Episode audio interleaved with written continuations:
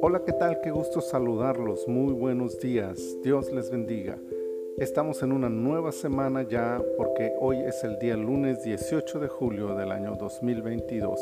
Esta es la temporada 18, el episodio 27 de nuestro devocional En su reposo. Segundo libro de las Crónicas, capítulo 27, en su versículo 2 dice, E hizo lo recto ante los ojos de Jehová conforme a todas las cosas que había hecho Usías su padre, salvo que no entró en el santuario de Jehová. Pero el pueblo continuaba corrompiéndose. Aprender en cabeza ajena es una de las formas más difíciles de adquirir sabiduría. La mayoría de las veces los seres humanos no aprovechamos las experiencias de otros y solemos caer en el mismo error donde ha resbalado alguien más. Jotam rompió esa costumbre de manera excepcional.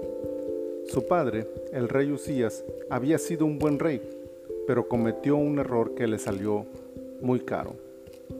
Jotam vivió ese tiempo, fue testigo presencial de la falla y el resultado, y la palabra inspirada nos acota que cuando él asumió el liderazgo de la nación desde el trono de Jerusalén, hizo exactamente todo como su padre, excepto en este tema.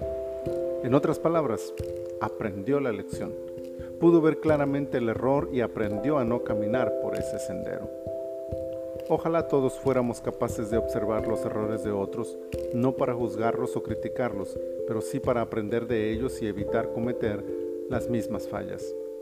Se requiere prudencia, humildad y disposición para aprender de otros y no solo de nuestra propia experiencia. Lo común es que al observar los errores de otros solemos creer que tal persona no pudo, pero nosotros sí lo lograremos, o nosotros no sufriremos esas consecuencias. Pero en la mayoría de los casos los resultados son los mismos o peores de quienes nos antecedieron.